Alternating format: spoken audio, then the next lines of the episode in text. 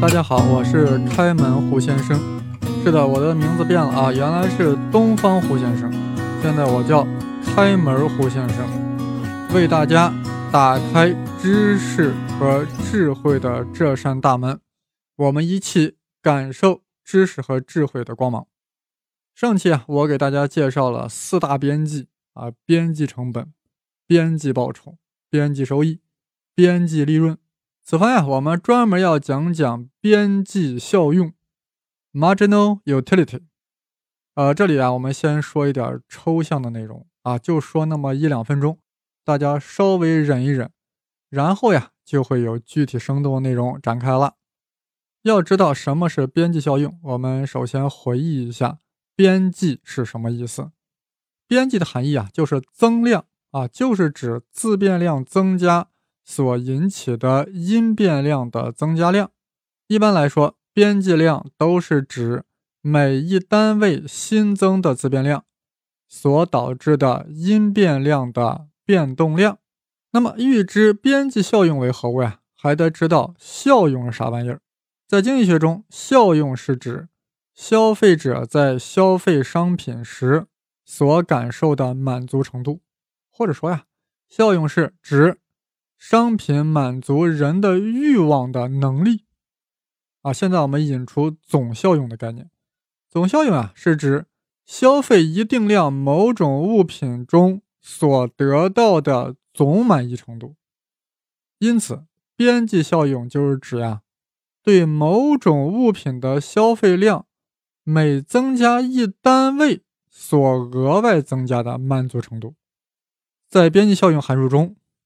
自变量是某种物品的消费量，而因变量是满足程度，或者说就是总效用。消费量额外变动所引起的总效用的变动啊，即为边际效用。大家知道，在数学中，这个变动量呀，我们用一个符号，用个啥？德尔塔，是不是？好了，现在我们整个呀，要用数学符号把刚才那个内容表达一下，用 Q。表示一种商品的消费量，用 TU 表示总效用。为啥用 TU 呢？Total Utility 缩减为 TU。再用 MU 表示边际效用。为啥？因为 Marginal Utility，所以 MU 表示边际效用。那么刚才我们说了，边际效用 MU 就是对某种商品。的消费量每增加一单位所增加的满足程度，所以 MU 的公式就应该是 MU 等于德尔塔 TU 除以德尔塔 Q。德尔塔大家都还记得吧？中学学的嘛，就那个小三角形的样子。所以德尔塔 TU 除以德尔塔 Q 就是总效用的变动量除以总消费量的变动量。那除下来就是啥？就是对某种商品的消费量每增加一单位所增加的满足程度，那也就是边际效用了。所以就是 MU。所以把公式再说一遍，就是 MU 等于德尔塔 TU 除以德尔塔 Q。哇，听着很难受是吧？行了，这个公式就说到这儿啊。下面我们来展开点轻松的。或许有人听说过边际效用递减规律，这是什么情况呢？就是指在其他条件不变的情况下，随着消费者对某种物品消费量增加，他从该物品连续增加的每一消费单位中所得到的满足程度越来越小的一种现象。这种现象普遍存在，被人们称之为边际效用递减规律。为啥会递减呢？因为人的欲望呀。表面上是无限的，但其实受到了生理上的限制制约，其实是有限的。所以对某个物品最初的欲望呀，往往是最大的。所以在消费第一单位商品时得到的满足也最大。随着商品消费次数增加，欲望呀随之减少，所以满足程度也在递减。此所谓边际效用递减规律啊。就拿春晚来说吧，年年办，年年骂，为什么？就是人们年年看春晚，越来越没有新鲜感，边际效用逐年递减，必然招致大家的不满。边际效用就是消费者的心理感受，消费某种物品，实际上就是提供一种刺激，使人有一种满足的感受或心理上的某种反应。消费某种商品时呀，开始的刺激啊，一般来说是最大的，所以人的满足程度也就最高。但不断消费同一种物品，即同一种刺激不断反复时呀，人在心理上的满足必然减少，或者说，随着消费数量增加，效用不断累积，新增加的消费所带来的效用呀的增加就越来越微不足道了。现在啊，我们谈谈边际效用价值论啊，这听起来很高端。这么高端的东西啊，就让我们从一个人物讲起。卡尔·门格尔，此人乃奥地利学派创始人。奥地利学派啊，那可是经济学领域的一个重要学派，主张都是边际效用。其理论体系是建立在个人消费心理的基础之上的，甚至被称之为心理学派。奥地利经济学派强调，只有在逻辑上出自于人类行为原则的经济理论才是真实的。此时此刻呀，我们对奥地利学派啊，至少有一种不明觉厉的感觉。那他的创始人门格尔，那一定有不同凡响之处。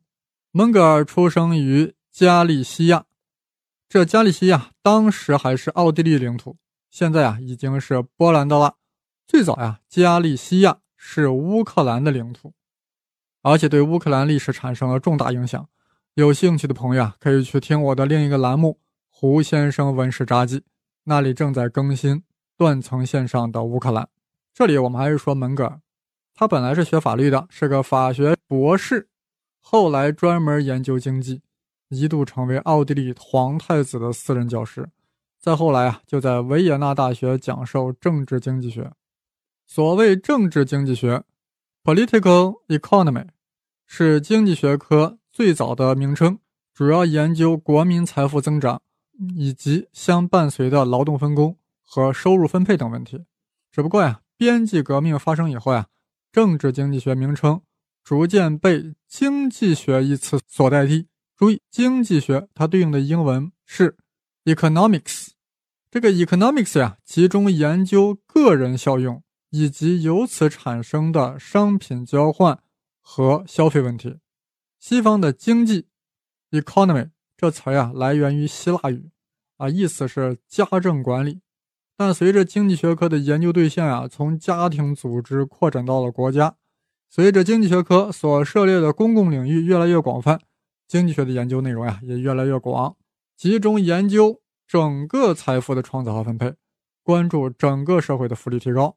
关注整个国家中的利益冲突，以至于 economics 这个词儿啊，开始与政治经济学 political economy 发生了重叠。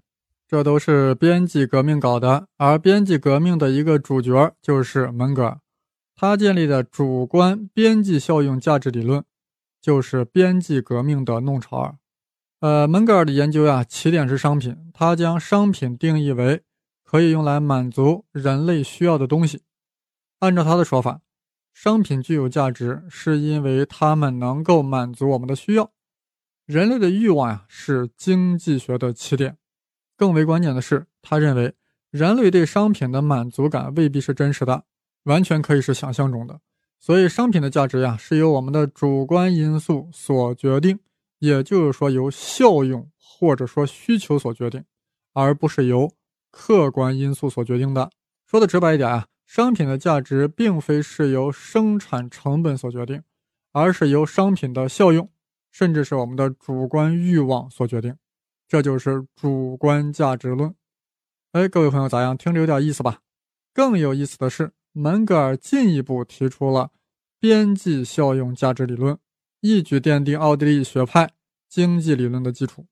这是一种主观价值论，非常主观。他是这样分析的啊。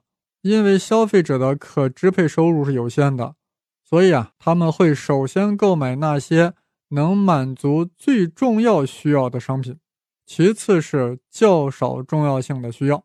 反正呀，消费者的行为目标是效用最大化，也就是说，用有限的钱来获得最大的满足。那么，人们为什么会进行交易呢？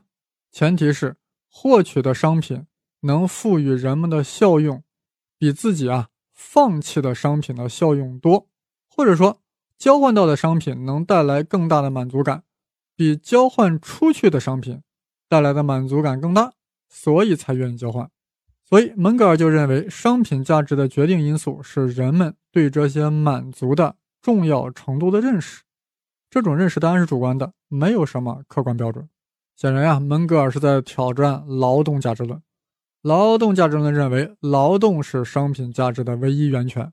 马克思将价值定义为，价值是凝结在商品中的无差别的人类劳动。一切商品的价值呀，都是由人的劳动创造的，凝结在商品价值中的社会必要劳动时间。如此一来啊，商品的价值就有了客观标准。而门格尔认为，商品的价值取决于人们对之。所带来的满足程度的认识，这种主观的效用价值论啊，显然与劳动价值论大相径庭。门格尔沿着自己的逻辑，进而认为，生产资料的价值啊，是由他们所生产出来的产品的价值所决定的。也就是说，是价值从消费品转移到生产资料上的。如此一来，生产资料的价值也是主观的了。可以想象，门格尔的价格论同他的价值论一样，也是彻头彻尾的主观主义理论。在门格尔看来，没有什么客观意义上的等价物。一个经纪人只是尽可能的满足其欲望，考虑如何以一定数量的财货相互交换，最后形成主观意义上的等价物。当交换双方各自对自己财货的评价。不再低于对对方的财货评价之时，双方各自对财货的评级到了均衡，价格呀也就形成了。哎呀，这个门格尔是相当的主观，而且野心还特别大，企图用边际效用价值论来代替一切价值理论。刚才啊我们在讲门格尔的边际效用价值论的时候呀，只是侧重了其主观性，强调了门格尔认为商品价值取决于人们。对这些商品所带来满足感的重要程度的认识，也就是强调了效用，但还没有涉及边际。也就是说，门格尔的价值论当然与效用直接关联，但是与边际效用有什么关系呢？